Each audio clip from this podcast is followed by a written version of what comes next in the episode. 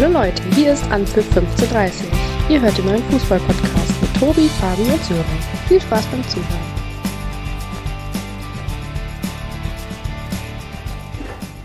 Vorab ein frohes, neues, gesundes, glückliches 2022 für euch da draußen. Hier ist wieder Anpfiff 1530. Wir sind zurück, frisch erholt aus unserer ersten Winterpause. Wie bereits im letzten Jahr behalten wir auch in diesem Jahr altbewährtes bei und setzen weiter auf Qualität anstatt Quantität. Das heißt, wenn Sie sich jetzt angesprochen fühlen, sollten wir jetzt eigentlich die Stimmen von Fabi und Sören das erste Mal in diesem Jahr hören.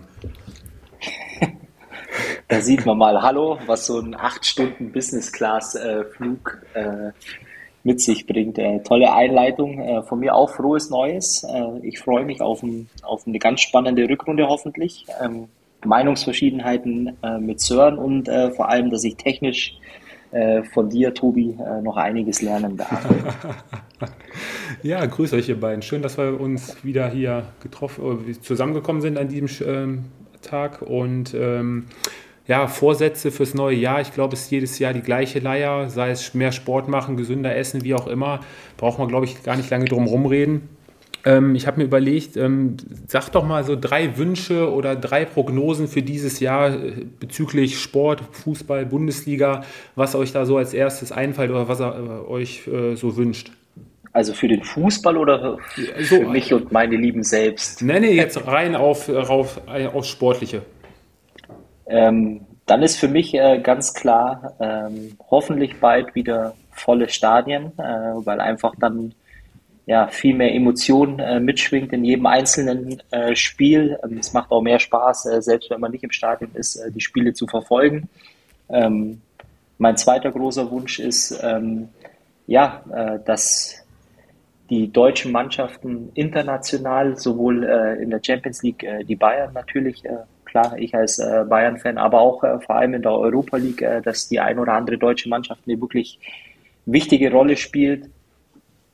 Und äh, als drittes, äh, ja, äh, würde ich vielleicht bis zum Ende der Folge offen lassen. Da müsste ich intensiv drüber nachdenken. Aber die zwei Wünsche hätte ich nichts dagegen, wenn die in Erfüllung gehen würden. Das sind doch, glaube ich, schon mal zwei Wünsche, an denen wir uns beide anschließen können. So, wie sieht es bei dir aus? Ja, wie gesagt, ich kann mich da auch äh, anschließen. Fabi hat es schon sehr gut zusammengefasst. Also es wird Zeit, dass die Fans wieder in die Stadien können. Ähm, und ich glaube, der zweite Wunsch ist auch, sind wir uns auch einig, dass ähm, wir im Vorfeld der Spieltage nicht immer äh, darüber sprechen, wer jetzt Corona-bedingt ausfällt, sondern dass einfach ja die Spieler fit sind, äh, dieses Corona-Thema äh, weit in den Hintergrund rutscht und dass wir, dass wir einfach an jedem Wochenende ähm, die besten Spieler der Bundesliga sehen. So, und, und ich mache das dann mal komplett. Also ich prophezeie jetzt schon mal, um ein bisschen schon mal Reibung wieder zu erzeugen, dass der SC Freiburg oder die TSG Hoffenheim am Ende der Saison Platz 4 belegen werden. Des Weiteren können wir ja das äh, Thema Corona noch einmal ganz kurz aufgreifen. Also ich glaube auch, dass äh, am Ende dieser Saison vielleicht dann doch die eine oder andere Mannschaft, die von der Qualität eigentlich nicht absteigen dürfte, aber vielleicht durch Corona bedingt die eine oder andere Mannschaft dann vielleicht sich dann doch auf dem Abstiegsplatz wiederfindet oder das internationale Geschäft verpasst, die so nicht damit gerechnet haben. Also ich glaube, jeder Spieltag wird da eine Wundertüte sein in den nächsten Wochen. Ob der DFB dann wirklich äh, doch noch die Reißleine zieht, so wie es momentan in England wirklich äh, kontinuierlich gemacht wird bei den Spielen und äh, Spiele abgesagt werden. Ich bin da wirklich mal gespannt. Ich weiß ja nicht, wie ihr beide das seht ähm, ob es halt in Zukunft schon hier auch äh, die ersten Absagen geben wird?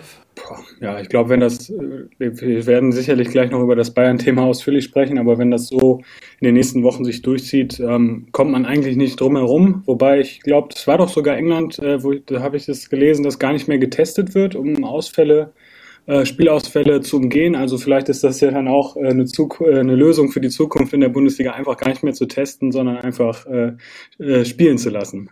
Fabi, du hast ja auch schon ein bisschen äh, Stimmung hochkochen lassen, was das Thema betrifft mit Covid und gerade beim FC Bayern.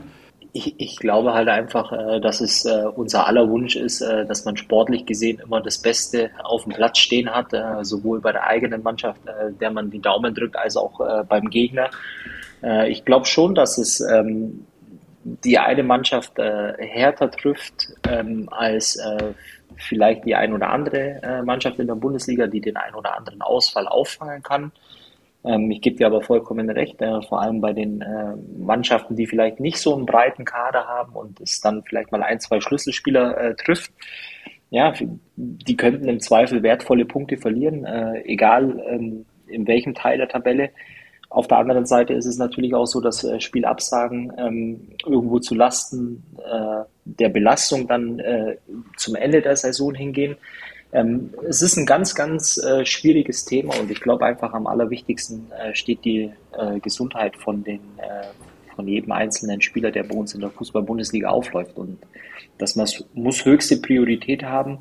Ja, und im Zweifel ähm, ja, muss man dann eben auch mal ein Spiel verlegen, äh, zumal wenn man äh, die Kapazitäten oder die Freiräume hat, wie in dem Monat Januar, in dem man sowas durchaus denke ich, ähm, machen könnte, um ja, eben sicherzustellen, äh, dass die Gesundheit der Spieler im Vordergrund steht, äh, anstatt ein Spiel auf Biegen und Brechen durchzuziehen.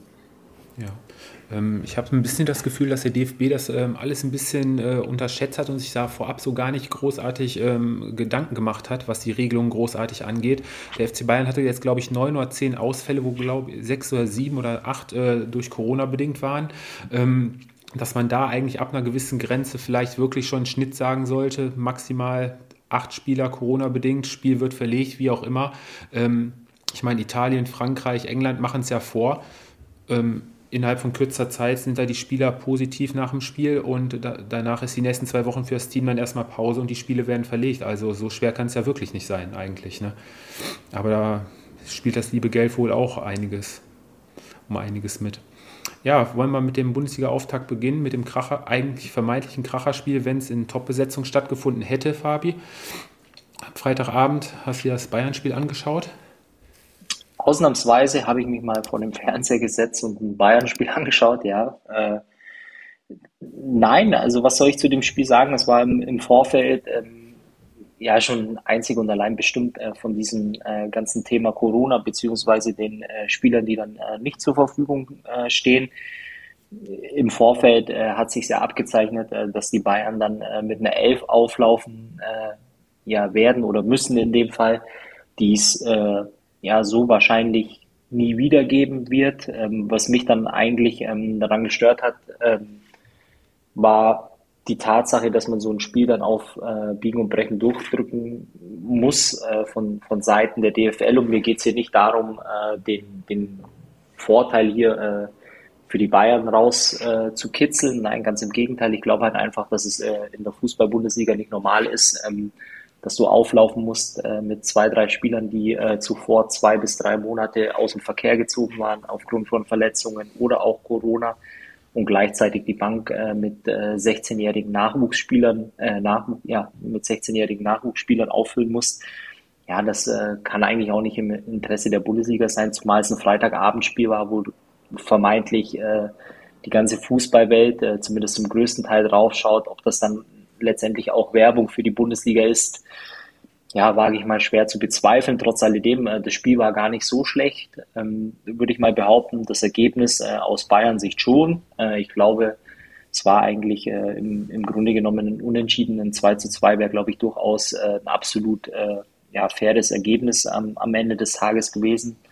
Ähm, die Bayern haben meines Erachtens richtig gut angefangen, hatten dann auch nach der Führung alles im Griff. Ja, und dann äh, sorgen individuelle Fehler innerhalb von kürzester Zeit für die Gladbacher Führung.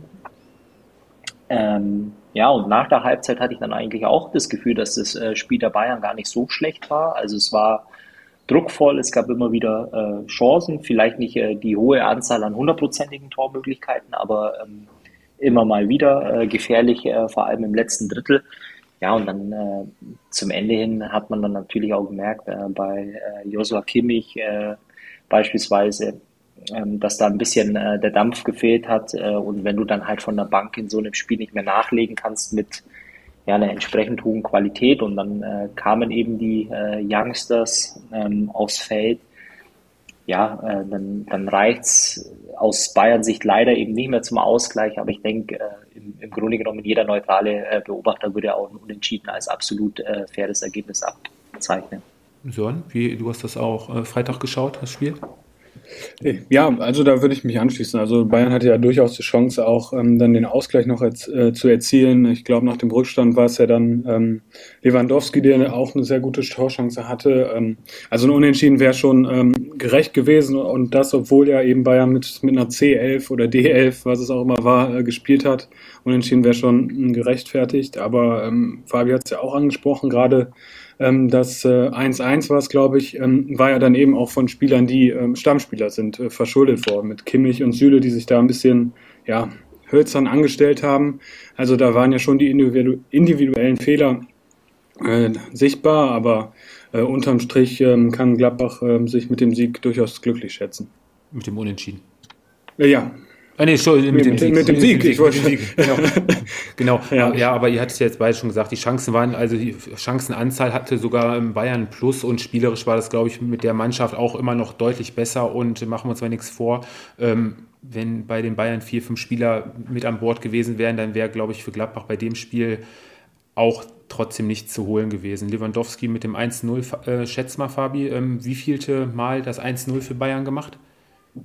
Äh, in, in Summe komplett? Ja. Boah, seit er bei Bayern ist? Seit er bei Bayern ist. 60, 65? Ah, du bist schon ziemlich nah dran. Sören, noch einen? 70. Ja, 72. Mal das 1-0 für die Bayern gemacht. Also den Rekord, äh, den hält momentan auch noch Gerd Müller. Der hat, ist, äh, liegt bei 86. Also ähm, könnte eventuell in nächster Zeit dann vielleicht auch noch geknackt werden. Ja, ja, unterm Strich ähm, unglückliche Bayern-Niederlage, ein Punkt wäre verdient gewesen, ähm, Mund abputzen und jetzt geht es am kommenden Spieltag gegen den ersten FC Köln. Und die Gladbacher empfangen am Samstagabend dann zum Topspiel die Werkself aus Leverkusen. Das ist halt nur ein Punkt, der, der mich jetzt interessieren würde. Ähm, wahrscheinlich eher dann eigentlich auch vom, vom Sören. Ähm, im Grunde genommen, wenn man jetzt äh, böse ist, dann legt man äh, hier jetzt äh, den Gladbachern äh, vielleicht einen, einen, kleinen Vorteil aus, ähm, weil sie in ein Spiel gehen äh, gegen einen Gegner, den sie vermeintlich äh, in, in Normalbesetzung mit der aktuellen Form, die sie ja dann mitgebracht haben, nicht schlagen können. Und speziell dann eine Mannschaft jetzt in dem Fall eben auch die die Gunst äh, der Stunde genutzt hat, äh, drei Punkte holt. Ähm, ist es nicht auch so, dass wenn man äh, die Mannschaften aus dem letzten Drittel der Tabelle, die ja da alle ziemlich nah beieinander stehen, ähm, dass es dann eben auch einfach äh, so gesehen werden kann, dass da ein gewisser Vorteil eben auch für so eine Mannschaft entsteht, äh, genauso wie beispielsweise jetzt äh, im Zweifel auch am kommenden Samstag die Kölner, die ja auch nochmal äh, sehr wahrscheinlich davon profitieren werden, äh, dass die Bayern extrem ersatzgeschwächt werden. Das war ja der Punkt, ja. der mich am Freitag dann eigentlich auch äh, ein Stück weit ja, ähm, extrem äh, genervt hat, ähm, weil ich ja behaupten würde, auch äh, wenn das Spiel jetzt andersrum oder die, die Ausfälle andersrum und äh, Bayern München spielt beispielsweise gegen den VfB Stuttgart mit äh, neun oder 13 Spielern, die nicht zur Verfügung st äh, stehen und spielen in Bestbesetzung, dann würde ich mal behaupten, kommt ein ziemlich ja, hohes äh, Eishockey-Ergebnis im Zweifel dabei raus und dann äh, würde die Diskussion eine ganz andere sein. Weißt du, was ich meine? Ja. Mhm. Ähm, ja. So? Ja, also ich glaube, was, äh, was mir auch aufgefallen ist, ähm, im Vorfeld wurde ja viel darüber gesprochen, ähm, äh, er ist stark ersatzgeschwächt und dennoch war ja Bayern im Prinzip, äh, ja, ich will fast sagen, äh, ein bisschen, äh, also auf Augenhöhe, aber auch teilweise ja auch überlegen den Gladbachern, die, die ja eigentlich auch in Bestbesetzung äh, angetreten sind. Also spricht das ja schon auch nach wie vor noch äh, für die Qualität, die Bayern hat in der Breite. Ähm, aber du hast schon recht, ich denke mal, dass dass ähm, das äh, für, wenn es auf längere Sicht ist, definitiv ähm, Vorteil ist für Mannschaften, die gegen Bayern spielen, wenn Bayern jetzt die nächsten Wochen äh, so ersatzgeschwächt ist. Das glaube ich schon. Aber in den ein bis zwei Spielen, die vielleicht, die das wahrscheinlich noch so sein wird, ähm, da bin ich auch von überzeugt, kann Bayern das wettmachen. Also das glaube ich schon. Aber dann äh, nimmst du jetzt mal die Bayern außen vor und nimmst irgendeine andere Mannschaft, die da ganz weit hinten im, im Keller steht, Bielefeld, Augsburg oder Stuttgart. Für so eine Mannschaft ist das ja absolut ja. fatal zu so einem Zeitpunkt, äh, weil du einfach, äh, wenn du 13 Spieler ersetzen musst, das kann wahrscheinlich keine andere Mannschaft in der Bundesliga. Ähm, und, und du hast einfach de facto keine Chance mehr. Und dann äh, ist ja wahrscheinlich jetzt dieses äh, Totschlagargument äh, Mainz 05 am keine Ahnung, wie Spieltag. Spieltag. Erster Spieltag war es. Ja. Mhm. ja. gut. Ähm, aber, aber Fabi, jetzt, ich gehe mal dazwischen. Wie sieht Die Bayern haben jetzt ähm, die Winterpause gehabt. Das war, ich sag, nenne es mal äh, Urlaubszeit. Ähm, mhm. Also so extrem, wie es die Bayern getroffen hat, jetzt mit diesen neun oder zehn Fällen, wenn es hochkommt, hat es, glaube ich, die ganze Saison war es maximal, glaube ich mal, sag ich mal, vier vielleicht bei einer Mannschaft gewesen. Wo die Mainzers äh, getroffen hatte, war auch die äh, Saisonvorbereitung, wo man, glaube ich, in Trainingslagern war, auch viel aufeinander gehangen hat. Äh, äh, also außer diese beiden Mannschaften fallen mir jetzt nicht wirklich viele Mannschaften ein, die wirklich so extrem davon äh, betroffen worden waren. Also ich sag mal, vier, fünf Spieler äh, sollte eigentlich jede Mannschaft äh, verkraften können. Klar, von der Breite des Kaders abhängig, aber allerdings bei Bayern ist das jetzt wirklich, glaube ich, äh, eine extreme Ausnahme gewesen mit dieser hohen Anzahl. Meinst du, dass da die Spieler eventuell vielleicht auch ein bisschen mehr in die Pflicht genommen werden müssten? Es ist einfach, oder ist es mehr so ein 50-50-Spiel eigentlich? Naja, ist halt äh, die, die schwierige Frage. Ich glaube, das ist ähm, äh, ein sehr, sehr sensibles Thema, weil ich äh, glaube, wenn ähm, es wird ja immer so dahingestellt, äh, dass die privilegierten Fußballer ähm, können äh, zwischen den Feiertagen in den Urlaub fliegen. Ähm, auf der anderen Seite sage ich natürlich auch, äh, nehmen wir mal das Beispiel Upamecano. Upamecano ist äh, zu seiner Familie nach Hause geflogen und hat wahrscheinlich äh, als Fußballprofi bei Bayern München zweimal im Jahr die Gelegenheit dazu. Ähm, kann man jemanden den Vorwurf machen, äh, über Weihnachten, wenn er mal die Zeit hat, äh, seine Familie zu besuchen? Und gleichzeitig glaube ich halt auch, ähm, du kannst dich überall, äh, auch in, in Deutschland, auf dem Weg äh, zum Supermarkt oder irgendwo anders im Sportstudio, kannst du dich genauso infizieren. Und, und deswegen ist es, glaube ich, äh, eine Debatte, da würde ich auf keinen Fall äh, mit dem Stein schmeißen, wenn ich äh, selbst im Glashaus sitze, ähm, um es mal so auszudrücken, weil ich äh, mit Sicherheit glaube, man, man kann vielleicht Risiko meiden, aber es ist eine schwere ähm, Diskussion, glaube ich, die man da führt. Aber einen Vorwurf jemandem zu machen, in dem Fall ist zu einfach, glaube ich, meines mhm. Erachtens. Mhm.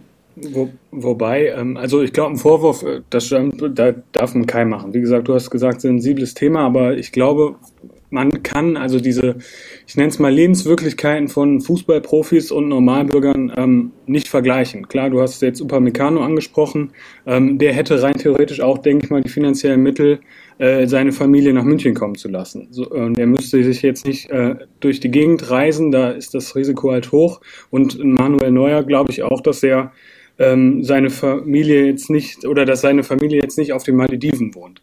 Ähm, da, ich glaube schon, dass ähm, es ist viel auch und dieses Privilegierte kommt natürlich auch von von ähm, Sport oder nicht sportinteressierten Menschen, die dann eben genau das sehen. Okay, die Profis reisen durch die Gegend, ähm, und trotzdem findet das statt. Äh, Fußballspiele finden dann trotzdem statt. Und ich mich, muss mich halt einschränken als Normalbürger. Und ich glaube, dass das schon dann auch, ähm, dass die Profis dann auch wirklich in der Pflicht sind, einfach ähm, ja, pro, sich professionell zu verhalten. Und äh, aber, ich sehe es dann wirklich. Dann, aber dann lassen wir jetzt äh, das Damoklesschwert über alle äh, Profisportler. Welches Schwert? Äh, Welches Schwert? Das Dam Damoklesschwert äh, fallen. Und, und das ist eigentlich auch nicht fair, weil äh, was ich so gelesen habe, äh, war, ähm, dass sämtliche Skigebiete in äh, Bayern, in Österreich äh, über die Feiertage speziell ähm, oder zwischen den Feiertagen wahnsinnig überfüllt waren und ähm, vor allem auch die Anzahl der, der Flugpassagiere in den großen Flughäfen im Dezember im Speziellen extrem angezogen haben.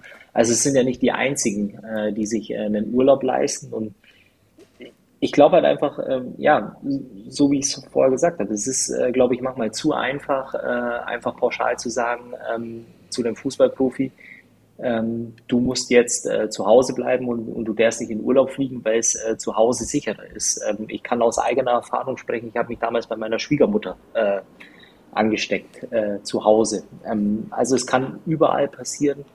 Und ich glaube einfach, das ist ein Thema, da, da müssen auch andere Leute äh, drüber äh, sich unterhalten, äh, wie wir. Ich glaube einfach nur, dass es äh, grundsätzlich nicht fair ist, ähm, ja, jetzt äh, jemandem den Vorwurf zu machen, weil er seinen Urlaub irgendwo verbracht hat. Äh, deswegen hat er sich mit Corona angesteckt. Das wäre für mich ein Stück weit einfach zu einfach, äh, glaube ich. Und von daher, ja, ein schwieriges Thema, glaube ich. Gut, aber es mit der Schwiegermutter Fabi, da hättest du wahrscheinlich auch gerne darauf verzichtet gehabt, ne? Auf die Reise. Da auf, hätte man eventuell Besuch wahrscheinlich auf, auf, ja, ja, ja, genau. Da hätte man eventuell darauf verzichten können. Ne? Nein, es war ein schöner Besuch. Also, falls jemand zuhört, äh, wir haben uns trotzdem äh, sehr gefreut. Äh, nein, aber ja klar, man, man kann darauf verzichten, aber es geht halt einfach schnell. Es ist äh, unvorhersehbar und äh, die Frage ist, ähm, ja, wie man äh, das Risiko so gering wie möglich halten kann. Was ich aber interessant finde äh, bei den Bayern, dass sie ja äh, gleichzeitig ähm, über Weihnachten oder kurz vor Weihnachten oder nach Weihnachten äh, letztendlich bekannt gegeben haben, dass sie ihr Hygienekonzept nochmal verschärfen. Ähm, ja, und, und, ich glaube, dass die auch alles äh, Menschenmögliche tun, um äh, letztendlich äh, die Spieler vor äh, Corona zu schützen. Aber ja, ähm, ich glaube, man hat keinen Einfluss drauf. Also man kann es sich nicht aussuchen. Ja, dann lass uns das Spiel doch einfach mal abhaken und in, den Samstag springen. Ähm, eine Mannschaft, die ja auch jetzt von den ersten Covid-Fällen dann äh, betroffen war, leider kurzfristig. Wir haben es am Donnerstag, Freitag ähm, noch nicht bekannt gegeben, welche Spieler betroffen waren.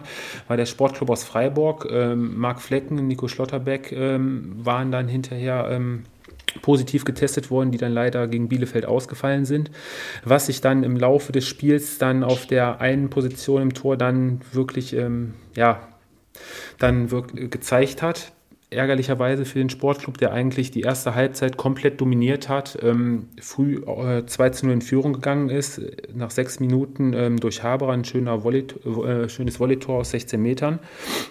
Ähm, das 2 zu 0 kurz nach der Halbzeit durch Jong, dritte Kopfballtor, in dieser Saison für den äh, und ähm, vierter Saisontreffer allgemein und zwischenzeitlich auch Chancen auf 3-4-0 zu erhöhen. Ja, und dann, wie es so häufig kommt, wir haben es ja oft schon gesagt, die Bielefelder sind eine Mannschaft, die in sich gefestigt sind, die sich dann auch von einem 2-0 Rückstand nicht wirklich äh, ja, abschütteln lassen und ähm, die haben sich dann zurückgekämpft, ähm, sind dann in der 60. Minute durch einen Schuss aus 20 Metern von Okugawa zum Anschluss gekommen. Der Schuss war, hat ein bisschen geflattert. Upov sah da im Tor ja, mehr als äh, unglücklich aus, ähm, reißt dann noch nicht mal die Arme hoch, guckt den Ball nur hinterher. Ja, und in der 87. Minute war es der eingewechselte Lasme, der aus ganz, ganz spitzen Winkel, quasi von äh, Grundlinie aus, sich das Tor da noch äh, fängt. Ich war der Meinung, das hätte man auch mit dem Fuß abwehren können, wurde nur leicht abgefälscht der Ball und dann macht Bielefeld halt in der 87. das 2-2. Ähm, ein sehr glücklicher Punktgewinn für die Bielefelder. Ähm, ja, aber ähm, Bielefeld gegen einen Sportclub, ähm, die mit Abstand positivste Bilanz gegen, äh, von allen Bundesligisten. Fünf Siege, drei Unentschieden, zwei Niederlagen. Gegen keine andere Mannschaft sind die Bielefelder ähm, so gut äh, davongekommen wie gegen die Freiburger. Ja, und die Freiburger haben das erste Mal seit 2014 ein 2 zu 0 wieder aus der Hand gegeben. Hätte ich jetzt auch nicht gedacht.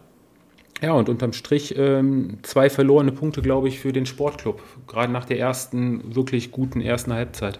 Ja, absolut. Also du hast ja auch äh, schon sehr gut zusammengefasst, Fre äh, zusammengefasst. Freiburg hatte dann auch wirklich die Chance, noch äh, das 3 zu 0 zu machen. Ähm, und dann hat sich eben Bielefeld zurückgekämpft, profitiert natürlich dann auch von den individuellen Fehlern.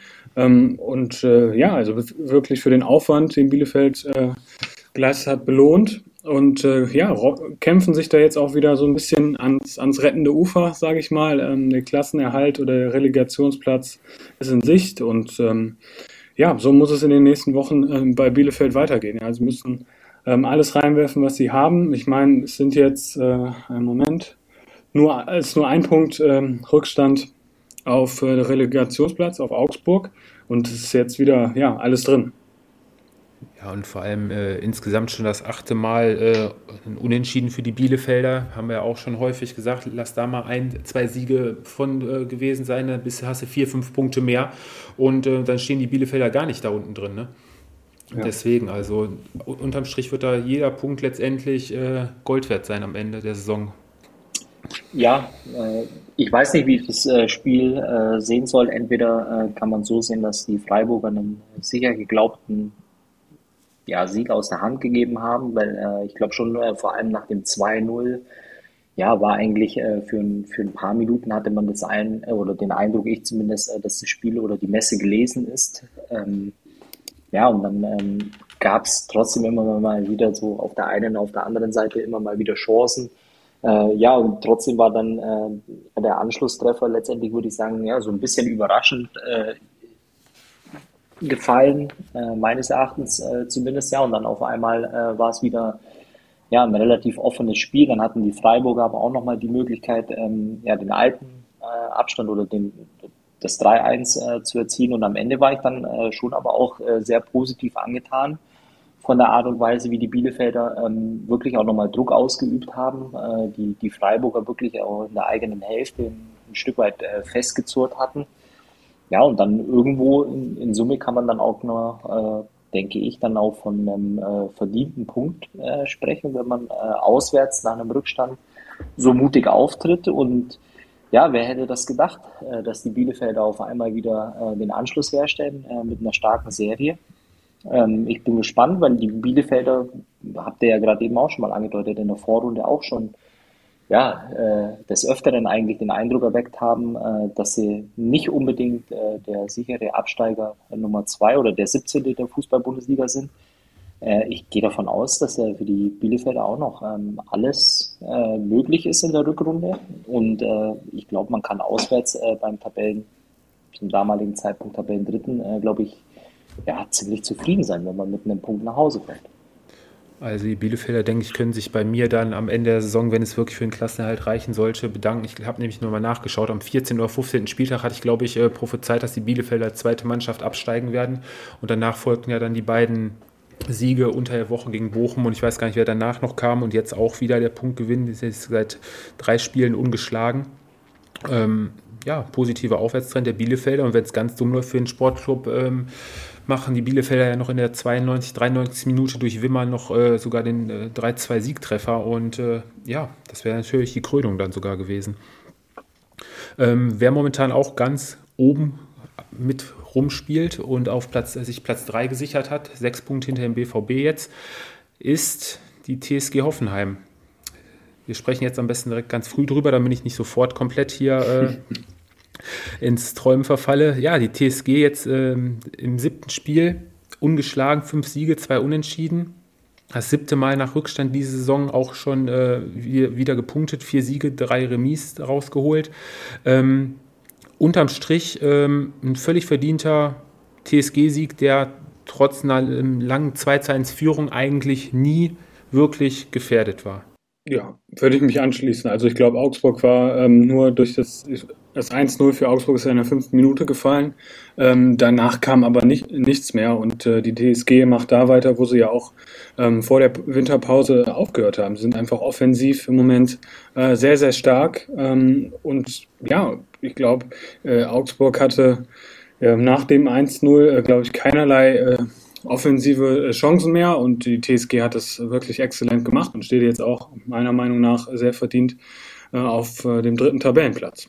Ja, Markus Weinzel hat es ja, glaube ich, auch nach dem Spiel gesagt, der Doppelschlag kurz vor der Pause durch äh, Bebu, der einmal schön bedient wurde von David Raum mit einer Flanke und einmal, glaube ich, war es auf der rechten Seite äh, Akpo Buma, der ihn in Szene gesetzt hatte, auch schon als siebte Saisontor für äh, Bebu sagte, haben sich davon nicht mehr erholt und äh, in der zweiten Halbzeit sind ja noch in der 60. Äh, Niederlechner und der neue Spieler hier, ähm, Pepi war es, Pepi. Pepi aus Dallas. Ähm, da müssen wir gleich auch mal drüber sprechen, das habe ich auch nicht verstanden. Ist der mit dir mitgeflogen?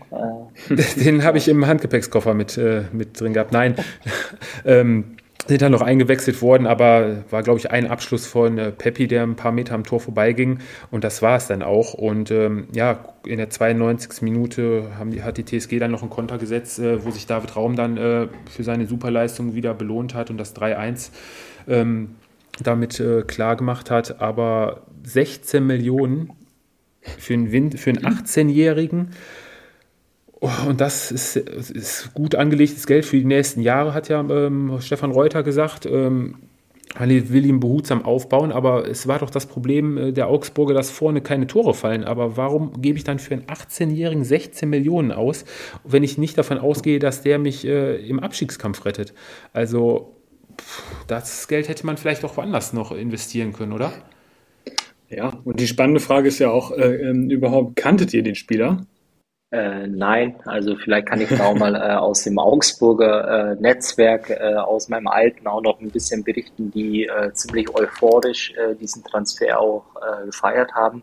Weil es kam da ja auch so eine gewisse Dynamik in den, in den Medien rein, welche Vereine sich letztendlich auch um ihn bemüht haben.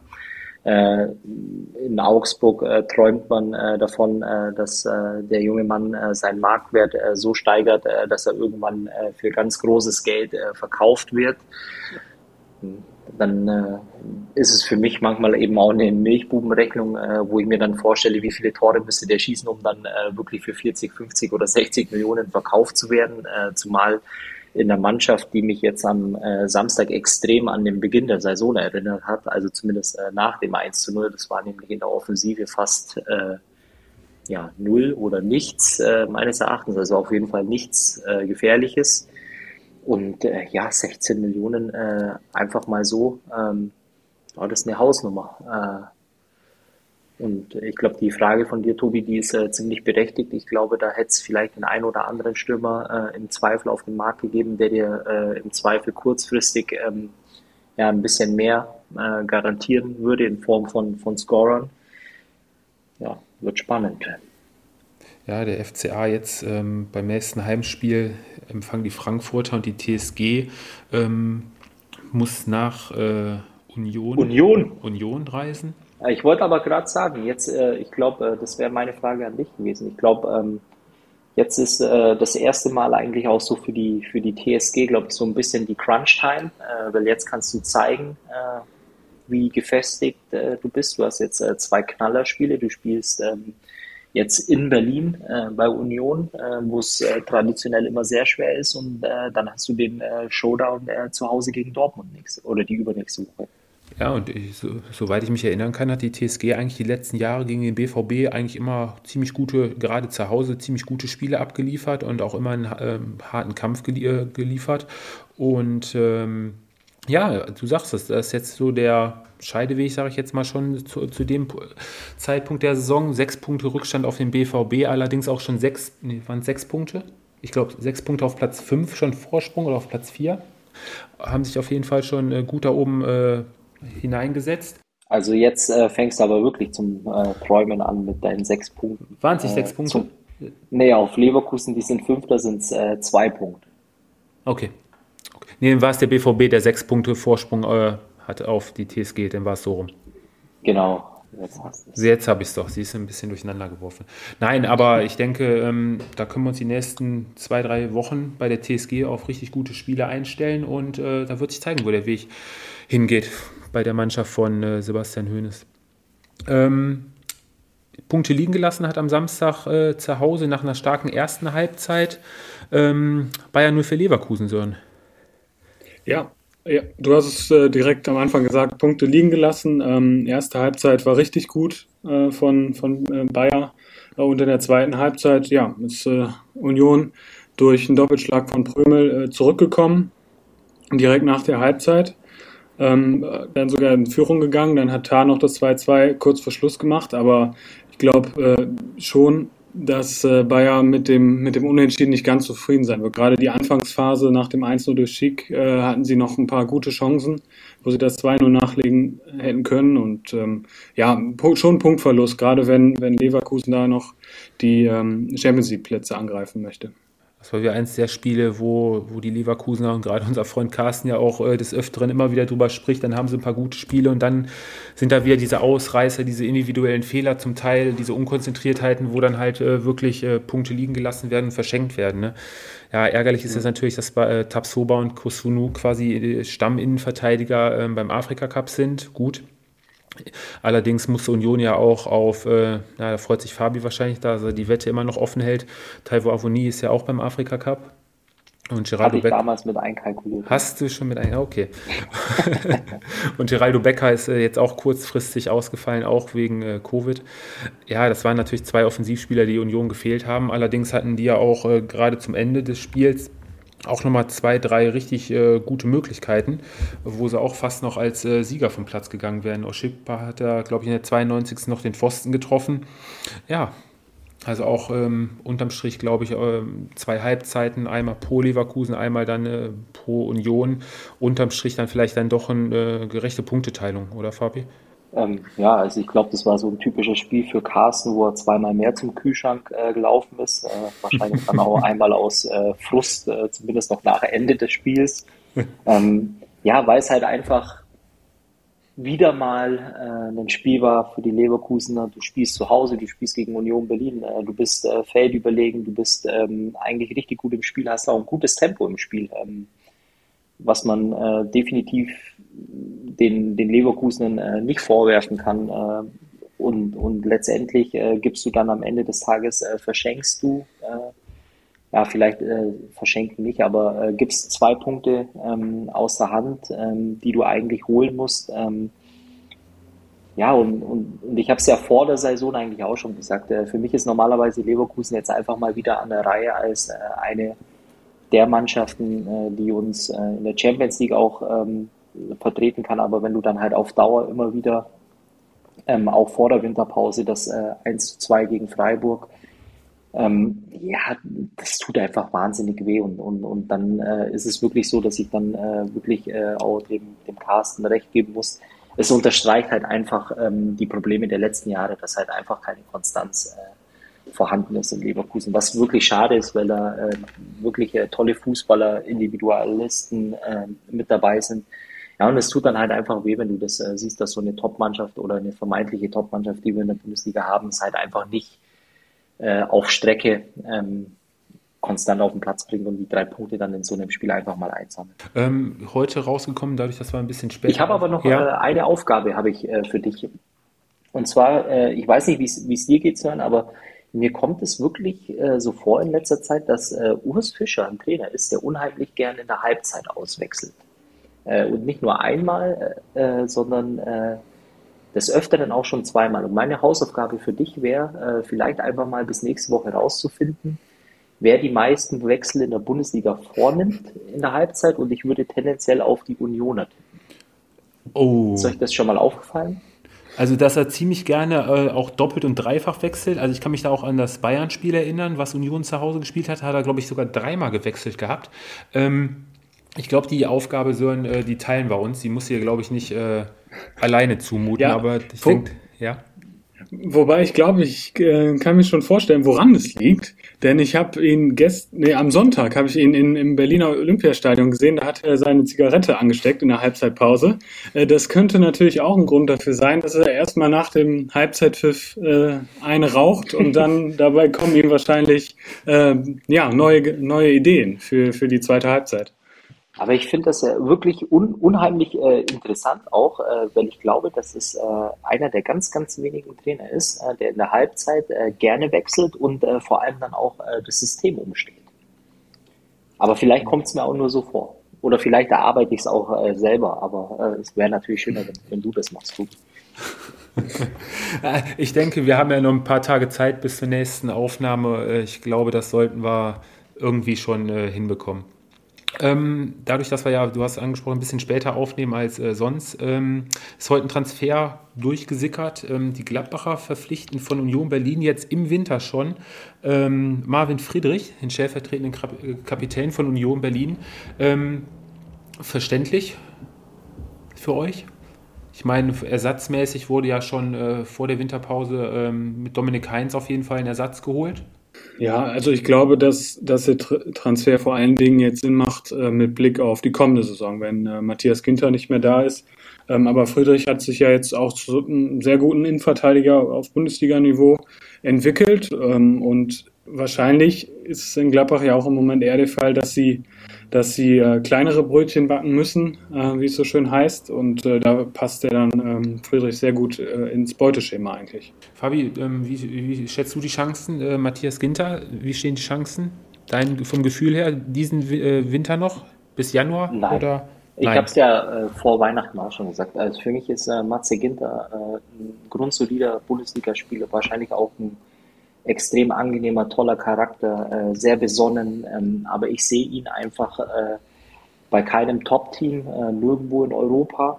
Ähm, ich wüsste auch auf Anhieb äh, kein Top-Team, was äh, wirklich äh, Bedarf hat. Und ich glaube, Ähm, mich würde es ehrlicherweise nicht überraschen, wenn er irgendwo in der Bundesliga ähm, landen wird. Die Frage ist nur, was er selbst für einen Anspruch hat. Bei Dortmund war er ja schon mal. Für Bayern wird es nicht reichen.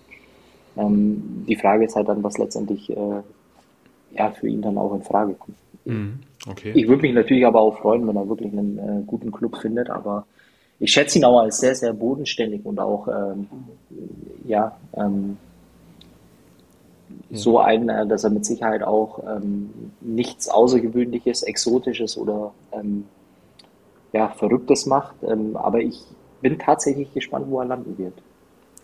Okay, also ich hätte es wirklich darauf, also ich würde äh, wetten, dass er noch wechselt, weil ich meine, in der jetzigen Zeit, jetzt ist das zweite, äh, fast dritte Jahr mit äh, unter Corona. Also wenn Max Eberl da nicht zumindest finanziell äh, versucht, seine vielleicht, was haben wir, 15, 18 Millionen, wenn man Glück hat, vielleicht jetzt noch kriegt im Winter, ähm, die sollte man dann eigentlich dann trotzdem schon äh, äh mitnehmen, oder? Ja, aber du musst halt erstmal jemanden finden, der Bedarf hat. Und mir fällt spontan ähm, eigentlich kein Club ein. Und, und, dann ist es ja immer noch so, dass die andere Seite, also Matze Ginter ja auch noch äh, damit einverstanden sein muss. Und äh, ich würde jetzt mal einfach die These aufstellen, wenn beispielsweise Newcastle äh, sich melden würde, das wäre wahrscheinlich nicht wirklich interessant. Ja, gut, okay. Ich sag mal, innerhalb der Bundesliga, der BVB kommt nicht in Frage. Kann ich mir nicht vorstellen, dass er da nochmal hingeht. Da war er ja schon mal. Äh, Leverkusen ist äh, innerhalb der Liga, äh, Innenverteidigung soweit gut aufgestellt und hat da genug Leute. Ja, so viel, also innerhalb der Bundesliga, ja, ich bin mal gespannt, ob da wirklich was geht. Mm, eine Mannschaft, die von der roten Karte nach 20 Minuten profitiert hat, ähm, Fabi, war RB Leipzig die die Mainzer dann schon ziemlich gut äh, im Griff hatten und das Ergebnis das auch widerspiegelt. Ja, ich glaube, das war balsam auf die Seele für die Leipziger. Ähm, und äh, im Grunde genommen hat dann natürlich auch äh, ab der 20. oder mit der roten Karte alles äh, sozusagen in die Karten der Leipziger gespielt. Und äh, wenn die Leipziger dann einfach mal ihren Tag haben, wo, wo relativ viel stimmt, wo das eine in das andere Rädchen äh, greift, ja, dann äh, kommt ein ziemlich überzeugender ähm, ja, 4 zu 1 Heimsieg dabei raus. Und äh, bei den Mainzern äh, war das natürlich äh, sozusagen der, der Genickbruch ein Stück weit. Äh, man hat es dann auch, äh, wenn man die Statistik äh, sich anschaut, äh, das, sie haben versucht dagegen zu halten. Äh, also man kann ihnen da, glaube ich, auch äh, dahingehend äh, nicht wirklich einen Vorwurf machen, aber dann ist einfach auf der anderen Seite bei Leipzig zu viel Qualität. Äh, wenn die ins Rollen kommt, dann hast du als Mainz 05 mit zehn Leuten einfach keine Chance, glaube ich. Hm. Ja, Silva, der das 1-0 durch den Elfmeter macht, schon sein zehnter Elfmeter in der Bundesliga, alle zehn getroffen, äh, souverän verwandelt. Ähm, das 2-0 durch Soboslai, auch ein schönes Tor äh, aus Elfmetern. Ja, allerdings ähm, sind die Mainzer dann nochmal äh, rangekommen in der 57. durch Lieb, nach einer schönen Vorarbeit von äh, Unisivo. Ja, und dann haben die Mainzer sich dann wirklich das dritte und vierte Tor wirklich äh, hergeschenkt. Äh, zwei individuelle Fehler im Aufbau, äh, zwei Ballverluste und wenn die dir die natürlich, wenn du hoch aufgerückt bist gegen Leipzig dann leistest, dann äh, fliegt der Tint nur so um die Ohren und ja, Leipzig bringt dann zur Halbzeit eigentlich mit den besten Spieler mit Hung Kuku, der die erste Halbzeit noch draußen gesessen hat, der das 3-1 schön Heber macht und das 4-1 dann auch noch schön vorbereitet für Silva, der jetzt seinen ersten Doppelpack für RB gemacht hat. Übrigens auch sehr gut für das Kicker-Manager-Spiel. Ähm, ja, verdienter RB-Sieg und äh, die Handschrift von D äh, Domenico Tedesco, glaube ich, äh, lässt sich auch allmählich erahnen und sieht man auch schon. Und ähm, ja, beim nächsten Spiel gastiert RB beim VfB Stuttgart. Da war das Hinspiel, waren es, glaube ich, auch eins der guten Spiele von RB, waren es, glaube ich, fünf, fünf, glaube ich, hatten sie da schon gemacht. Ja, das wird auch kein einfaches Spiel werden für den VfB. Und die Mainzer, Sören, haben dann den VfL Bochum zu Gast. Richtig, Doppelpack. Erst Heimspiel in der Bundesliga und dann im Pokal. Aber der Pokal ist doch erst im, im Februar, oder? Äh, Bayern ist ja ausgeschieden, ich weiß gar nicht. Ach so. ich meine aber im, im DFB-Pokal, glaube ich, geht es sogar erst im Februar oder so weiter. Fabi, ein Spiel, wo wir gar nicht, glaube ich, lange drüber äh, reden müssen, ist. Lass äh, mich raten.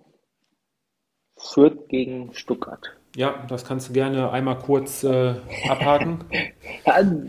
Was heißt kurz abhaken? Äh, irgendwo muss man ja den, den Fürthern dann auch ein Kompliment machen, weil ich glaube, das war die, äh, das zweite Spiel in, in Serie, welches sie nicht verloren haben, oder? wenn ich es äh, richtig im Kopf habe. Das ist richtig und sogar das dritte Spiel zu Hause, was sie nicht verloren haben. Und drei Spiele zu Hause zu null. 1-0, 0-0, 0-0. Äh, da wollte ich jetzt äh, auch gerade äh, drauf hinaus. Ähm, ja, ähm, ich habe es ja äh, vor der Winterpause auch schon gesagt, dass, äh, als Mannschaft wie VfB Stuttgart oder als äh, Stuttgart musst du natürlich den Anspruch haben, in Fürth zu gewinnen, weil es eben die Spiele sind, wo du in, sowohl in der Vorrunde als auch in der Rückrunde deine sechs Punkte sammeln musst, speziell wenn du im Tabellenkeller stehst die Stuttgarter haben's, äh, haben sich da ähm, meines Erachtens äh, ja einfach auch dem, dem Niveau oder dem Level der Vierter über weite Strecken des Spiels angepasst und äh, sind dann letztendlich irgendwann zu spät ja, äh, ins Spiel gekommen oder haben dann zu spät versucht, äh, letztendlich doch noch auf den äh, Siegtreffer zu drücken. Das ist nicht gelungen.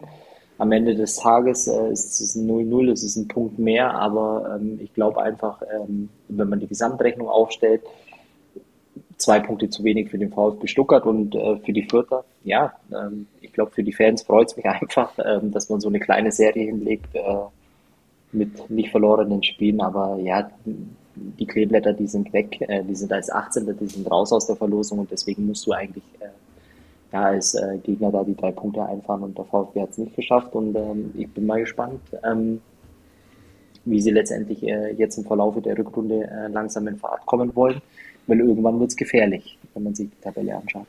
Sören, ähm, äh, Sascha Kalajdzic jetzt ähm, mit seinem ersten Spiel wieder beim VfB über 90 Minuten waren eigentlich nur 60, ähm, wie ich gelesen hatte, geplant. Ähm, dem merkt man schon, dass er lange äh, raus war, ne? Merkt man schon an. Ja, ja, das haben wir schon gesehen, wobei er, glaube ich, auch mit der gefährlichste eigentlich war beim VfB. VfB, äh, ja, was, das war wirklich ein enttäuschender Auftritt, äh, zumal man ja auch da noch sagen muss, das äh, führt auch ähm, Dreier durchaus äh, oder ein Dreier für Fürth durchaus möglich gewesen wäre. Wenn äh, Hogota die, die große Chance reinmacht, dann äh, gewinnt Fürth das Spiel 1-0. Ähm, aber für beide Mannschaften zu wenig. Ähm, und für den VfB, wie der Fabi schon sagt, äh, wird es langsam gefährlich. Äh, da müssen jetzt in den nächsten Wochen äh, Punkte folgen. Ja, und die Fürther gastieren jetzt am Samstag in Bielefeld. Ja, und wenn die Bielefelder das Spiel gewinnen, dann äh, war das, glaube ich, dann äh, auf jeden Fall für die Bielefelder, das kann man eigentlich als Sechs-Punkt-Spiel schon äh, titulieren, denke ich mal. Ich finde halt einfach, dass es äh, mir nur einfach äh, wirklich wehtut. Ähm, ich weiß nicht, wie es euch geht. Wir können auch gerne am Ende der, der Folge nochmal drauf eingehen, aber wenn ich mir die Tabelle so anschaue, ähm, eigentlich äh, die Mannschaften, die jetzt vor dem VfB stehen, äh, Wolfsburg, äh, auch äh, die Hertha und äh, vor allem eben auch Gladbach, sind ja für mich jetzt äh, Mannschaften, denen ich durchaus zutraue, ähm, wenn sie das auf den Platz bringen, wozu sie eigentlich imstande sind zu leisten, ähm, ihre Punkte auch sammeln. Ähm, und, und dann geht es eigentlich für den VfB mehr darum, eher nach hinten zu schauen und dann hast du halt einfach nur noch zwei Mannschaften, ja, die irgendwo ein Stück weit hinter dir stehen. Und äh, das sind zum einen die Augsburger äh, und zum anderen die Bielefelder. Und für mich im Moment den besten Eindruck dieser drei Mannschaften macht äh, eindeutig die Arminia. Also im VfB muss man sich so langsam dann wahrscheinlich auch äh, seine Gedanken machen. Vor allem nächstes Wochenende kann man wahrscheinlich auch nicht mehr äh, von, äh, von Punkten ausgehen, wenn, äh, wenn Leipzig kommt. Äh, ja, die nächsten Wochen beim VfB werden auf jeden Fall richtungsweisend werden. Ähm, richtungsweisend war auch am Samstagabend die zweite Halbzeit für den BVB nach einem 2 0 Rückstand. Also ich hatte mich ja schon gefreut, wo ich zwischenzeitlich mal aufs Handy geguckt hatte. Mein Wintertransfer beim Managerspiel, Sören deiner glaube ich auch, Boré, hat die Eintracht äh, 2 0 in Führung gebracht. Und wo dann hinterher plötzlich noch das 3-2 fiel, Fabi, da konnte ich äh, gar nicht glauben. Ähm, unterm Strich ein glücklicher Sieg für den BVB oder wie ist deine Einschätzung? Ich fand halt äh, einfach, was man im Nachhinein äh, sagen kann, ist natürlich alles immer rein hypothetisch, aber äh, die Frankfurter haben es einfach verpasst, äh, den Sack zuzumachen. Also sie hatten ihre Möglichkeiten zum 3 zu 0. Ich glaube, äh, dann ist die, äh, die Messe gelesen. Ähm, so war es dann auch noch so. Fairerweise muss man dazu sagen, dass die Dortmunder ähm, auch noch eine Riesenchance malen, war es vor der Halbzeit, ähm, zum Anschluss hatten, die sie eben nicht genutzt haben. Und äh, trotz alledem war es aber auch für mich bis zur 70. Minute ähm, eigentlich äh, hatte ich überhaupt nicht äh, das Gefühl, dass die, dass die Dortmunder da wirklich auch nochmal ansatzweise dieses Spiel drehen können. Und äh, Ja, und ich kann es eigentlich auch gar nicht erklären, was die Frankfurter dann letztendlich auch die letzten 20 Minuten da äh, auf diesem äh, Platz veranstaltet haben, äh, weil sie ja zumindest äh, musst du dann gucken, dass du einen Punkt über die, die Runden bringst oder über die Zeit bringst. Und ähm, im Gegenzug äh, muss man dann eben auch äh, den Dortmundern attestieren, dass es dann eben auch mal geschafft haben, den Bock umzustoßen und äh, letztendlich dann äh, mit ein bisschen Glück äh, die drei Punkte mit nach Dortmund nehmen, äh, was natürlich für die Dortmunder Jungs äh, speziell nach den äh, ja, letzten äh, drei Spielen äh, vor der Winterpause natürlich auch ja, Aufwind geben wird. So ein ähm, entscheidender Mann bei der Eintracht im negativen Sinne war, glaube ich, äh, Lindström der zweimal frei vor, vor Kobel war oder auf ihn zuläuft und äh, ja, mehr oder weniger kläglich scheitert mit äh, einem Rückpass, war es ja quasi schon fast und einmal verzieht er, glaube ich. Also wenn die Eintracht nach dem 2 zu 0, ähm, Dicker war es, glaube ich, den Pfosten trifft, ne? Und, ja. und dann, dann Lindström. Lindström, kann, ja. Lindström. Also da ist der BVB tot und äh, da kommt dann gar nichts mehr eigentlich in der zweiten Halbzeit, oder? Ja, also das war, glaube ich, mit dann auch ähm, die, die entscheidenden Situationen. Äh, Dike und Lindström, wenn die das 3-0 machen, dann ja, wäre es wahrscheinlich nicht mehr äh, so spannend geworden, aber beim 2-0 Rückstand ähm, ist das dann natürlich nochmal ganz anders und der BVB hat dann wirklich dann auch die Mentalität gezeigt ähm, und ist dann, ja, ich glaube auch dann zu Recht auf äh, Tabellenplatz 2. Wenn du solche Spiele dann noch drehst, äh, dann bist du eben der, der engste oder stärkste Verfolger der Bayern.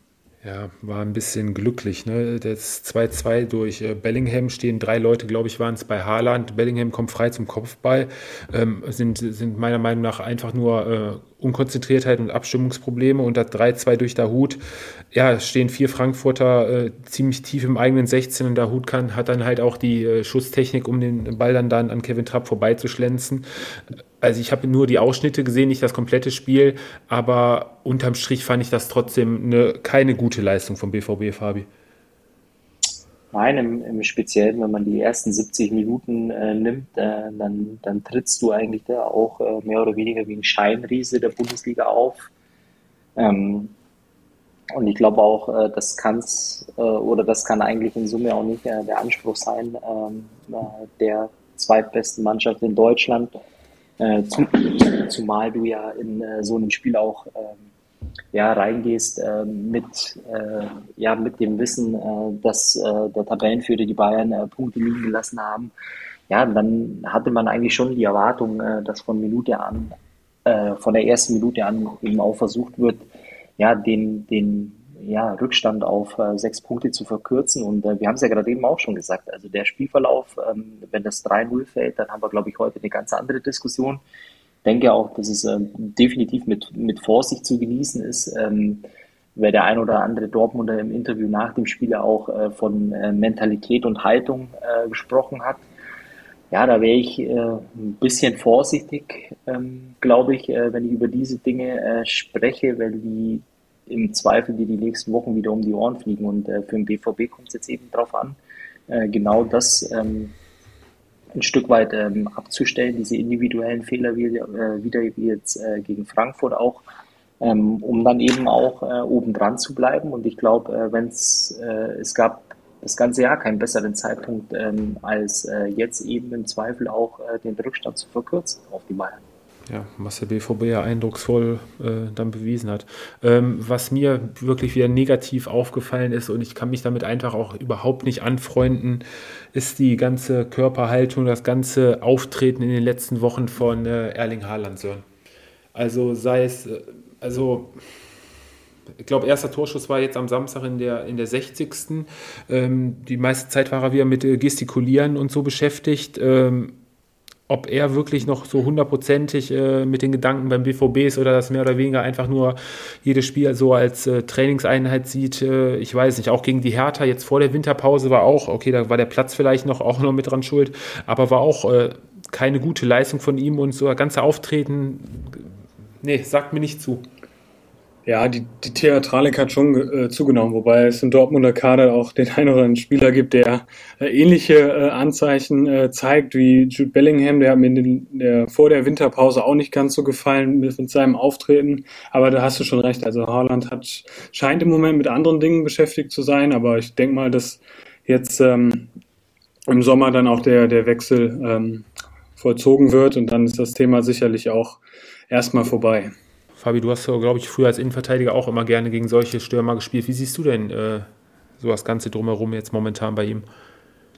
Ich glaube halt einfach, ähm, dass er gut beraten wäre, äh, sich eigentlich aufs Wesentliche zu konzentrieren. Ähm, ich würde ihm jetzt, äh, er hat natürlich auch ähm, ein paar clevere Dinge jetzt auch am, am Wochenende gegen, gegen Frankfurt, ähm, speziell dann auch am Ende äh, der Partie, ob man sich dann äh, nach einem rausgeholten Eckball äh, ein paar Mal äh, auf die Art und Weise freuen muss.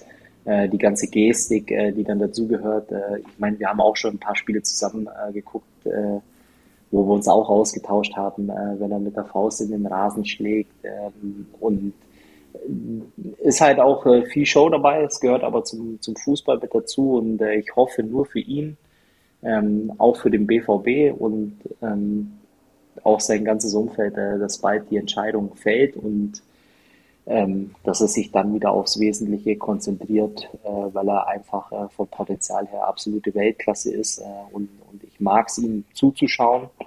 Äh, ich mag es auch, so einen Spieler in der Bundesliga zu haben, aber im Moment äh, hat er ein wenig die Bodenhaftung verloren. Ja. Du hast das Prädikat Weltklasse gerade angesprochen und von Erling Haaland komme ich zur nächsten Weltklasse, die im Rheinland unterwegs ist. Anthony Modest, köpft und trifft. Und der FC schwimmt weiter auf einer wirklich guten Erfolgswelle die letzten Wochen. Punktet äh, dreifach in Berlin, 3 zu 1 Auswärtssieg. Ähm, verdienter Auswärtssieg, so wie ich das äh, gesehen habe. Ähm, die Hertha ist wieder da, wo wir sie die Saison des Öfteren schon hatten, wieder am Boden auf dem Acker im Olympiastadion. Äh, war ein richtiges Fußballspiel nicht wirklich zu denken. Der FC hat das Beste daraus gemacht. Ähm, wo, ich die, wo ich das erste Tor gesehen hatte, beziehungsweise der Ticker kam auf dem Handy, war mir eigentlich schon klar, ähm, wie das Tor gefallen ist. Ähm, und wo ich es hinterher in der Wiederholung dann geschaut hatte, ja, Flanke links, Uth, Anthony Modest, astreiner Kopfball, neunte Kopfballtor, zwölfte Saisontor. Das 2 zu 0 durch Duda war dann äh, schon die 2 zu 0 Halbzeitführung. Ja, Daria äh, bringt die Hertha dann nochmal etwas glücklich durch einen äh, reingeschlagenen Freistoß, wo keiner mehr dran ist, äh, ein, zwei wieder ran.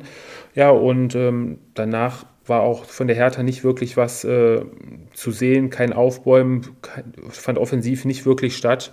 Und der FC setzte dann in der 92. Minute das 3 zu 1 nach war dann auch somit das äh, 2000. Bundesliga-Gegentor für die Hertha, passend zu dem Zeitpunkt. Ähm, ja, der FC verdienter Auswärtssieg. Hertha ja, lässt uns weiter rätseln. Ja, ein bisschen äh, verfallen in alte Muster. Äh, ich war ehrlicherweise ein bisschen überrascht von dem Auftritt, äh, speziell eigentlich, äh, weil ich davon ausgegangen bin im Vorfeld äh, der Partie, dass äh, ja durch den Sieg gegen Dortmund einfach auch ja, eine breite Brust vorhanden ist. Ähm, aber ich glaube einfach, das ist das, äh, was wir die vor der Winterpause oder vor der Weihnachtspause eigentlich auch äh, schon ein paar Mal äh, den Kölnern attestiert haben, dass sie durchaus ähm, ja, einen, einen ziemlich gefestigten Eindruck äh, machen. Ich finde auch äh, die Art und Weise, wie sie dann äh, so ein Spiel angehen, äh, wie sie dann auch äh, versuchen, über weite Strecken äh, des Spiels dann auch ja, den Druck aufrecht äh, zu erhalten. Und ähm, ja, was natürlich halt äh, ja, ein Copy-and-Paste-Muster ist, ist die Art und Weise, wie sie ihre Tore erzielen. Ähm, es ist irgendwie beeindruckend. Also ähm, die Spiele von den Kölnern, wenn du schaust, ähm, ja, gefühlt, äh, ja, es sieht wirklich sehr eingespielt und, und einstudiert aus. Und äh, ja, wenn man sich die Tabelle anschaut, die Kölner auf dem sechsten Platz ist ja eigentlich äh, ein unfassbares Ding. Wollen wir das Wort Europa schon für, für den FC in den Mund nehmen sollen oder wollen wir da erstmal noch ein paar Wochen abwarten, wo der Weg weiterhin ja. geht? Ja, ich glaube, mittlerweile belohnen sie sich auch einfach für, für diesen enormen Aufwand, den sie in jedem Spiel einfach ähm, auch auf den Rasen bringen. Und äh, klar, Hertha war irgendwie auch wieder ein dankbarer Gegner. Die, da läuft es ja im Moment wieder äh, eher in die entgegengesetzte Richtung. Der Trainerwechsel hat nichts gebracht. Ähm, und ja, Köln spielt nach wie vor das Muster einfach stur runter. Ähm, die Punkte kommen und ähm, ja, also warum denn nicht? Europa League mit Köln ähm, Also und dann die Fans wieder im Stadion. Also es gibt sicherlich schlechtere Dinge. Ja, das hatten wir ja schon mal. Das war, waren einige schöne äh, Europapokalnächte bei den FC-Fans. Das stimmt, das stimmt. Aber ich verstehe einfach nicht, dass die Mannschaften nicht schaffen, äh, diese vermeintliche einfache Spielweise, immer das gleiche Muster über Außen und dann die Flanke, dass man das nicht verteidigt bekommt oder sich einfach darauf einstellt. Jeder Trainer, der in den letzten Wochen so ein Gegentor kassiert hat, der müsste ja spätestens nach dem siebten, achten Spieltag äh, auch irgendwann mal auf dem Schirm haben und die Assistenten auch. Und äh, jetzt am kommenden Wochenende äh, spielt Köln ja gegen Bayern. Die Bayern hatten, glaube ich, in der Hinrunde, Fabi, waren es, glaube ich, auch zwei Tore aus Flanken kassiert gegen den FC, wo sie, glaube ich, 3-2 noch hinterher gewonnen mhm. hatten. Ähm, 3-2. Ja, ähm, ja, mir fehlt da ein bisschen, ich bin da auch ein bisschen sprachlos, was das angeht, was das Verteidigen angeht. Dass man das nicht verteidigen kann, ich weiß es nicht. Aber solange sie damit Erfolg haben, warum nicht? Ähm, Erfolg ist ein Fremdwort für den VfL Wolfsburg, Sören. Ja, also stellt sich nach wie vor oder jetzt äh, wohl raus, dass Florian Kofeld äh, doch kein ganz so guter Trainer ist.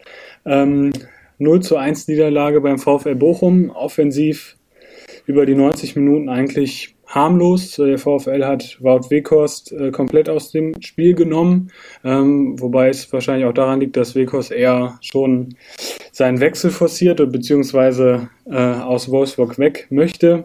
Ähm, aber gegen Bochum hatte der äh, hatte Wolfsburg eigentlich keine hundertprozentige Torchance und äh, deshalb würde ich mal auch aus ähm, ohne die Fanbrille ähm, aufzuhaben, sagen, der VfL Bochum hat zu, äh, verdient äh, gegen Wolfsburg gewonnen. Fünfter Heimsieg jetzt an der Kasseler Straße. VfL Wolfsburg jetzt acht Niederlagen am Stück, sechs in der Bundesliga.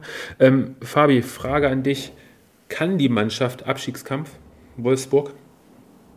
Oder ist sie mit der Situation immer noch nicht, hat sie die immer noch nicht angenommen, noch nicht realisiert? Also wenn man sich hinterher die Interviews gerade von Wout Weghorst, der war ja komplett zwei Minuten vom Mikro äh, sprachlos, dem ist ja gar nichts eingefallen. Äh, Maxi Arnold ähm, sagt auch, wir sind nur Menschen, das äh, geht äh, nicht spurlos an einem vorbei, das ist eine Kopfsache. Muss man sich um den VfL Wolfsburg jetzt wirklich ernsthaft äh, Gedanken machen, dass es da wirklich äh, gen Abstieg geht? Also ja, äh, glaube ich schon, weil ich, ähm, ich wenn man sich äh, die Interviews äh, letztendlich auch von den, von den Spielern, von den Verantwortlichen äh, durchliest, ähm, es möchte sich eigentlich keiner auch äh, mit der aktuellen Situation äh, ein Stück weit identifizieren.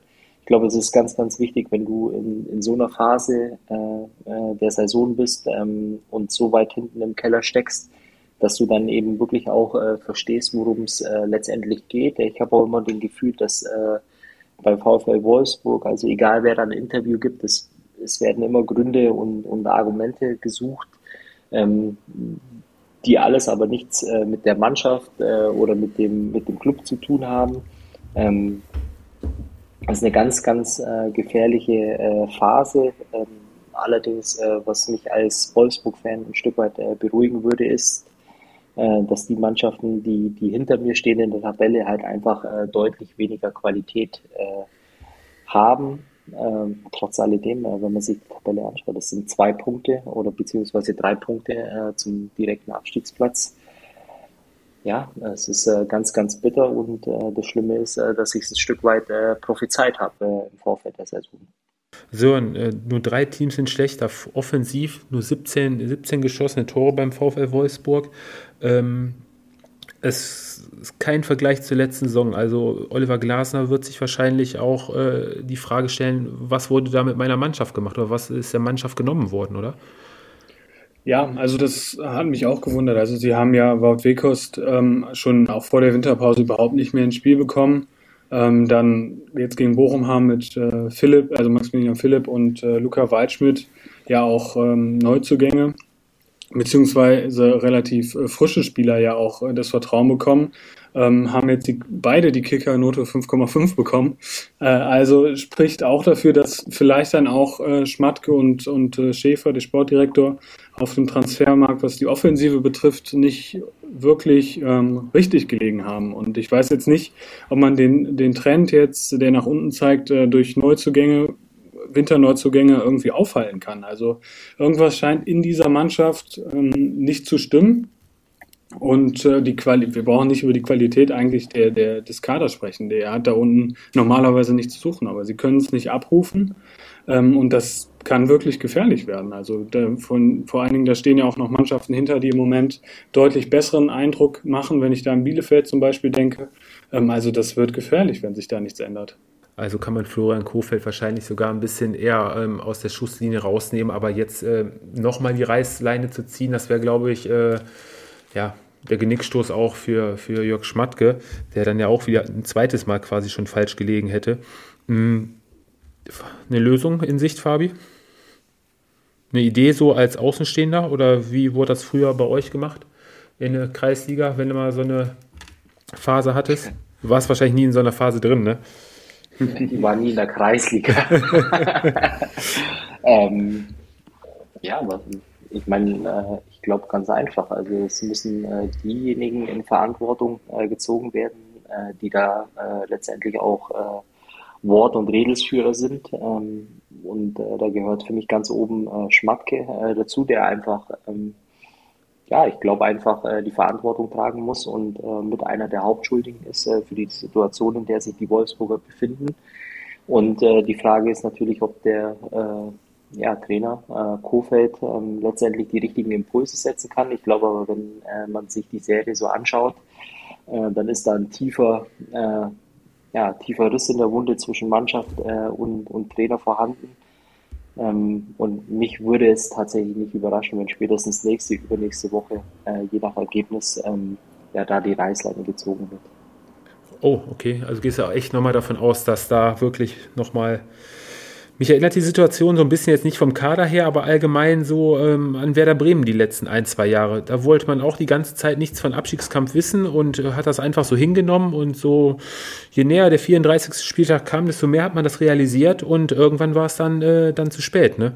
Aber die, die, die Frage, also ich glaube, ich sehe da schon nochmal einen, äh, ja, äh, einen großen Unterschied äh, zwischen Wolfsburg und Bremen, weil es in, in Wolfsburg halt äh, tatsächlich sehr, sehr selbst hausgemacht äh, ist, dieses Problem. Ähm, eben auch einen, einen, Trainer vom Hof jagen, äh, der wahnsinnig erfolgreich äh, mit der Mannschaft äh, gearbeitet hat, aus irgendwelchen Gründen äh, auch immer und, und letztendlich dann äh, das Wohle des Clubs aufs Spiel zu setzen aus persönlichen Eitelkeiten ist sehr, sehr gewagt, wenn es aufgeht mit Marc van Bommel, ähm, was ich auch schon gesagt habe, was mit Sicherheit keine optimale Lösung war, ja, und äh, dann, dann, dann schenkst du dir eine Ausgangs- oder eine Ausgangsposition her, die du dir äh, über ein Jahr lang erarbeitet hast mit der Teilnahme an der Champions League. Ähm, ja, da fehlen einem die Worte. Es ist halt einfach nur unglaublich äh, schade, wenn man es äh, für die Wolfsburger hält. Ähm, tragisch. Mhm. mhm. Ja, dann lassen wir uns mal überraschen, wie am kommenden Wochenende werden wir wahrscheinlich alle drauf äh, schauen, wie das Spiel dann zu Hause gegen die Hertha laufen wird. Also da wage ich jetzt auch keine Prognose, Sören. Ja, schwer. Also im Moment sehe ich, sehe ich jetzt nicht, dass der VfL irgendwie in die Erfolgsspur ähm, zurückkommen kann. Also ja, es ist schwierig. Es erinnert so ein bisschen auch, äh, auch an Werder Bremen in der letzten Saison äh, unter Florian Kofeld. Ich bin wirklich gespannt, was sich da ähm, tut in den nächsten Wochen. Vielleicht Thomas Schaf. Thomas Schaf. Ja, Oder Marc von Bummel zurückholen. Aber man muss, glaube ich, schon sagen, dass, äh, dass Fabi, du wolltest ja lange nicht wahrhaben, was Sören noch gesagt hatte, aber ähm, ich glaube, die Mannschaft war unter Marc van Bommel sogar immer noch ein bisschen äh, spielfreudiger als jetzt, oder? Ja, aber es geht ja jetzt äh, nicht darum, war Marc van Bommel äh, besser als Florian Kofeld, sondern äh, es geht ja im Gesamten betrachtet, äh, hast du einen Trainer, der perfekt mit der Mannschaft zusammenarbeitet, der die Mannschaft ins Champ in die Champions League führt ähm, und ohne Not ähm, letztendlich dann äh, ja, die Situation, Situation so zu schaffen, äh, dass der Trainer unbedingt weg will, beziehungsweise Schmatke unbedingt will, dass, er, dass der Trainer geht und äh, ja, äh, gefühlt dann äh, ja, äh, dadurch alles zerstört eigentlich. Und was aber auch ein bisschen befremdlich ist, ist, wenn man die Interviews verfolgt der Spieler, ähm, wie wenig sie sich auch ähm, offensichtlich auf äh, die Konzepte der äh, beiden Trainer äh, von Bommel oder auch Kofeld einlassen wollen, weil sie immer noch davon träumen, wie es äh, unter Glasner war. Äh, Max Janolter war ja äh, derjenige, der auch ein ganz interessantes Interview vor ein paar Wochen gegeben hat, Ja, und da frage ich mich dann äh, eigentlich auch schon. Aber das ist der Punkt, den ich äh, wahrscheinlich nie verstehen werde im bezahlten Fußball. Ähm, und äh, ist ja auch so, wie du es äh, auch manchmal sagst, äh, dann installierst du nächste Woche einen neuen Trainer. Ja, und auf einmal äh, schießen die die Hertaner im äh, Zweifel mit äh, 4, 5, 6, 0 aus dem Stadion. So ist Fußball. Ja, richtig. Schönes Schlusswort. So ist Fußball. So, nee, nee, nix Schlusswort. Nee. Nix Schlusswort. Ja, möchtest du zuerst? Ich, sonst hätte ich nämlich mal äh, eure Wintertransfers hätte ich gerne mal erfahren. Ach so, äh, weil äh, es gibt ja immer noch die Kategorie der Gewinner des Spieltags. Aber wir können das auch gerne ans Ende wieder nehmen, falls du das schon wieder vergessen hast. Nein, nein, nein, nein. das steht hier noch äh, als letzter Punkt mit drauf. Nicht Fabi ins Wort fallen und seine Kategorie noch. Äh. so, und wen hast du denn äh, transferiert, um noch mal ein bisschen weiter Boden gut zu machen? Äh, ich habe äh, Boré von, äh, von Eintracht Frankfurt äh, verpflichtet. Okay, wer, wer war noch dabei? Wen hast du noch geholt? Hat es ja vier Transfers? Äh, nee, ich habe nur einen getätigt. Ach, was? Ich, äh, ich, hab, ich bin sehr zufrieden mit meiner Mannschaft, die fast nur aus äh, Bochum-Spielern äh, besteht. Also von daher gibt es eigentlich keinen Grund, da was zu ändern. Und äh, wie gesagt, äh, das Scouting war sehr erfolgreich. Äh, Boré hat einige Punkte gesammelt. Äh, dafür habe ich dann Donny Malen verkauft. Äh, da habe ich so ein bisschen einen Fehlgriff geleistet, mir einen Fehlgriff geleistet im Sommer, aber den habe ich jetzt ausgebügelt. Ah, interessant. Fabi, mehr Transfers getätigt? Äh, nein, tatsächlich, äh, wenn ich ehrlich bin, äh, nicht, weil ich ähm, bin ja in der Offensive, ähm, bin ich ja richtig stark besetzt mit äh, Schick und Haaland eigentlich. Ähm, und äh, ich habe äh, tatsächlich keinen einzigen Transfer getätigt. Aus Absicht oder weil du es vergessen hast? Nein, du hast uns ja äh, auch noch daran erinnert. D deswegen wäre es umso ärgerlicher gewesen. Äh, ich habe eine Bombenmannschaft. Also, äh, okay. Ja gut, dann war ich wohl der Einzige, der äh, all seine vier Transfers äh, getätigt hat. Ich habe nämlich äh, Christopher Nkunku geholt von RB Leipzig, dann habe ich Boré geholt, ähm, Nico Schlotterbeck für die Abwehr und ich weiß gar nicht, ähm, Höfler, glaube ich, habe ich mir auch noch geholt. Das ist ja ein Zeichen dafür, dass du, dass du im Sommer einiges verkehrt gemacht hast. Ja, ich hatte unter anderem auf ähm, ja, zwei Hertha-Spieler gesetzt, ähm, die mich ziemlich im Stich gelassen haben. Was ist denn deine Gesamtpunktzahl eigentlich? Ich habe an diesem Wochenende, gesamt weiß ich, ich habe jetzt am Wochenende 85 Punkte geholt. Oh, das ist stark. Ich denke, damit kann ich äh, ganz gut leben. Ich habe nämlich äh, André Silva behalten. Sören, was ist deine Gesamtpunktzahl? Äh, am Wochenende habe ich 68 geholt. Ja, 68. Jetzt, nur weil ihr mal ein gutes Wochenende hattet, äh, müsst ihr jetzt nicht die Punkte vom Wochenende. Mich, mich interessiert die Gesamtpunktzahl. Ähm, warte, das dauert jetzt, glaube ich, bei mir auch ein bisschen. Wie viel, ja, wenn du schon fragst, wie viel hast du denn? ja, ich weiß nicht, ob das äh, peinlich ist oder ob es dann einfach gut ist. Äh, ich habe aber tatsächlich äh, 873 Punkte. 873, okay, dann lass mich mal ein bisschen durch. Das ist aber weit. Äh, der erste ähm, sehe ich gerade im äh, im deutschlandweiten Ranking äh, 1346 Punkte, wie auch immer das macht. So, ich bin in der Liga, wo ich mit drin bin, auf Platz 173 und habe 774 Punkte, aber da bin ich ganz optimistisch, dass das jetzt die nächsten Wochen schlagartig sprunghaft nach oben gehen wird. Soll ich mal äh, vielleicht einmal, wenn wir beim, beim Thema sind, die Minute haben wir ja bestimmt äh, die, äh, die elf vorlesen, die der aktuell führende äh, der deutschlandweiten Kicker-Rangliste hat. Ähm, Im Tor Manuel Riemann, äh, in der Abwehr Raum, Schmitz vom 1. FC Köln und Schlotterbeck. Im Mittelfeld äh, Serda von Hertha BSC, Grifo, Bellingham und Nkunku. Nkunku.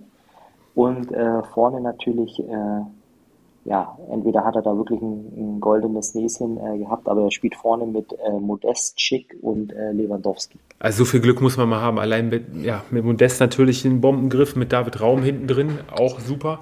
Schlotterbeck ja, glaub, auch. Äh, Schick ist natürlich äh, vor der Saison äh, im, im, Verhältnis, was er gekostet hat, natürlich auch ein Punktegarant. Ne? Ja, er hat der Gute auf jeden Fall wirklich gutes Händchen gehabt. Ja, Fabi, dann Jetzt kommen wir noch zu deiner Kategorie. Boah, und ich äh, habe mir ein paar Mal schon äh, drüber Gedanken gemacht. Äh, und wenn ich die Ergebnisse so, so anschaue, ähm, klar, du kannst dir jetzt äh, im Zweifel die Bochumer rauspicken oder die, die Dortmunder oder die Kölner. Ähm, für mich äh, der Gewinner des Spieltags. Na, bringst du es über die Lippen? dann äh, sind es für mich die Hoffenheimer, die dann äh, letztendlich auch die, die gute Form äh, und vor allem auch äh, spielerisch wieder mal überzeugen konnten und äh, hoffentlich dann auch äh, ja, gestärkt in die Crunch-Time in den nächsten beiden Wochen reingehen. Also TSG Hoffenheim. für mich ist es ein Spieler und zwar Christopher Nkuku. Ähm, Corona-Infektion überstanden und ähm, ja, Leipzig wieder äh, ist wichtiger Spieler für Leipzig und mittlerweile das fünfte Mal in der elfte Spieltags. Ja, für mich wäre es der erste FC Köln. Verdienter, ungefährdeter 3 zu 1 Sieg bei den Berlinern, oben weiter festgesetzt. Jetzt kommt das quasi das Zusatzspiel gegen den FC Bayern, wo die Mannschaft von Steffen Baumgart bestimmt auch wieder richtig gut abliefern wird und sich reinhauen wird. Da bin ich auch mal gespannt, wie sich äh, der FC Bayern in Köln schlagen wird. Und äh, ja, das wäre mein Gewinner des Spieltages gewesen. Äh, zum Abschluss wollte ich noch kurz äh, die Information nachreichen. Also der DFB-Pokal ist am 18. Januar. Ähm, alle Bayern-Fans, äh, wie wir vorhin von Fabi gehört haben, interessiert das nicht mehr. Aber für all diejenigen, die sich auch über Bayern hinaus für Fußball interessieren, also der 18. Januar, ist der DFB-Pokal die nächste Runde. Also für die, für die Bayern-Fans äh, sozusagen ab dem Moment, wenn die ausscheiden, der Verlierer-Cup. Äh, ich möchte aber nur zu meiner Verteidigung äh, heute sagen, äh, ihr sagt mir immer nach, dass ich Fan aller Mannschaften der Bundesliga bin. Und so im groben Überblick äh, habe ich heute eigentlich fast jede Mannschaft äh, einmal positiv erwähnt, sogar die Vierter. Waren das vielleicht dann doch die ähm, Vorsätze fürs neue Jahr? Vielleicht? Man weiß sehr, es nicht. Äh, sehr wahrscheinlich auf jeden Fall. Sehr wahrscheinlich. Gut, dann gibt es von mir wie im letzten Jahr auch, obwohl wir heute Montag haben, noch einen TV-Tipp. Da läuft das Spiel seit 20 Minuten. Also wer es sich antun möchte, kann sich noch Cagliari gegen Bologna anschauen. Ansonsten war es das heute Abend mit Sport und Fußball. Und äh, für alle, die jetzt zuhören, äh, wie weit Tobi in der Vergangenheit lebt, äh, können wir euch sagen, weil heute ist äh, Dienstag äh, und Tobi lebt noch im Montag sozusagen. Da macht mich das Jetlag doch tatsächlich noch hier in Schleswig-Holstein. Äh, von daher äh, TV-Tipps immer mit Vorsicht zu geben. Stimmt, wir sind bei Dienstag, aber das Spiel läuft trotzdem am Dienstag. So. Ich gelobe Besserung bei der nächsten Folge. Schön, dass ihr wieder dabei gewesen seid. Hat Spaß gemacht mit euch ins neue Jahr zu starten, Jungs. Und dann hören wir uns dann in alter Frische am kommenden Sonntag. So machen wir es. Bis dann, ciao. Tschüss. Servus. Das war Anpfiff 1530, euer Fußballpodcast mit Tobi, Fabi und Sören. Bis zum nächsten Mal.